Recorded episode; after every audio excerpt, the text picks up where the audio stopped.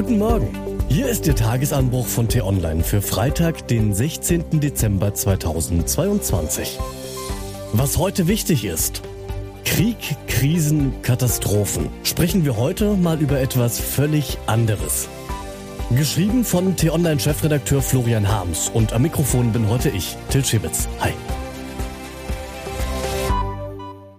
Es gibt viele Themen, denen wir uns heute widmen könnten. Die Kälte draußen oder die teure Heizung drinnen. Die korrupten EU-Parlamentarier oder die Misere in den Kinderkrankenhäusern. Nicht zu vergessen all die Dauerkrisen von der Ukraine bis hin zum Iran. Alles drängende Themen und betrübliche Entwicklungen. Alles wichtig, alles täglich in den Schlagzeilen. Aber nichts davon soll hier heute Morgen die ersten Zeilen füllen. Denn ein Übermaß an schlechten Nachrichten schlägt bekanntlich aufs Gemüt. Also sprechen wir heute mal über etwas anderes. Sprechen wir über Pullover. Doch, Sie haben richtig gehört. Manchmal sind es die alltäglichsten Dinge, welche die größte Freude bereiten können.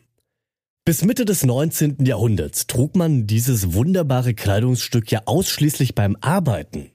Erst dann setzte sich auch der Freizeitgebrauch durch. Und Anfang des 20. Jahrhunderts schwappte die englische Bezeichnung zu uns Kontinentaleuropäern herüber. Längst sind Pullover aus unserem Alltag nicht mehr wegzudenken. Erst recht in dieser kalten Jahreszeit. Wenngleich es in notorisch aufgeregten Kreisen noch immer für viel Gegacker sorgt, wenn beispielsweise der Bundeskanzler mal im Schlabberpulli daherkommt. Doch eigentlich wollte ich Ihnen heute gar nicht von Olaf Scholz erzählen, sondern von Colin Firth. Das ist nämlich der Schauspieler, der vor fast 20 Jahren zum ersten Mal in einem großen Kinofilm einen Weihnachtspullover zur Schau trug. Bridget Jones, Schokolade zum Frühstück hieß der schöne Streifen. Und damit hatte dieses außergewöhnliche Kleidungsstück endgültig den Sprung vom Scherzartikel bis hin zum Modeaccessoire geschafft. Womit wir nun endlich beim Thema wären. Denn heute ist, halten Sie sich fest, der Tag der hässlichen Weihnachtspullover. Den gibt es wirklich und natürlich klingt der Name auf Englisch noch viel besser. National Ugly Christmas Sweater Day.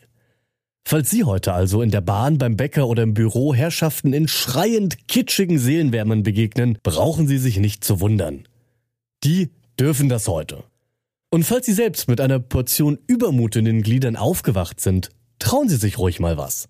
Greifen Sie im Kleiderschrank nach ganz hinten, dorthin, wo der Nervenkitzel lagert und holen Sie Ihr abenteuerlichstes Stück ans Tageslicht. Heute können Sie das ganz unbesorgt anziehen.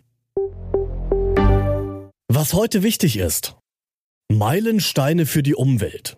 Gleich zwei Mammut-Verhandlungsprozesse gehen heute in ihre entscheidende Phase.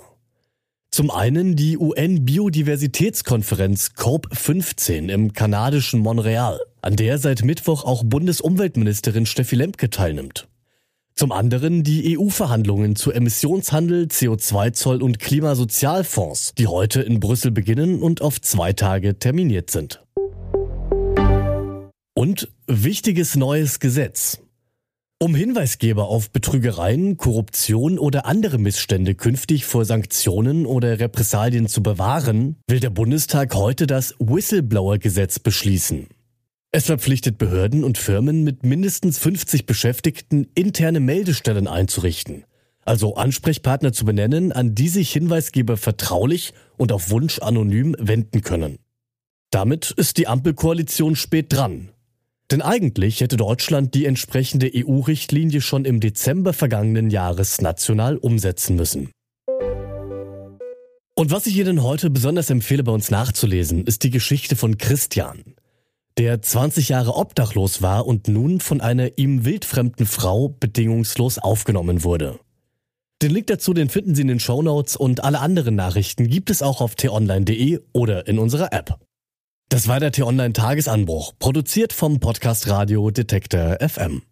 In unserer Wochenendausgabe blicken wir diesmal auf die Hungerkrise in Ostafrika. T-Online-Chefredakteur Florian Harms war nämlich in Kenia und berichtet, inwiefern die Dürre dort den Menschen ihren Lebensraum raubt. Die Folge gibt es exklusiv zum Hören schon heute Abend, überall, wo es Podcasts gibt. Suchen Sie also einfach nach Tagesanbruch und abonnieren den Podcast am besten auch gleich, denn so verpassen Sie keine Folge mehr. Und damit danke fürs Zuhören. Bis zum nächsten Mal. Ciao.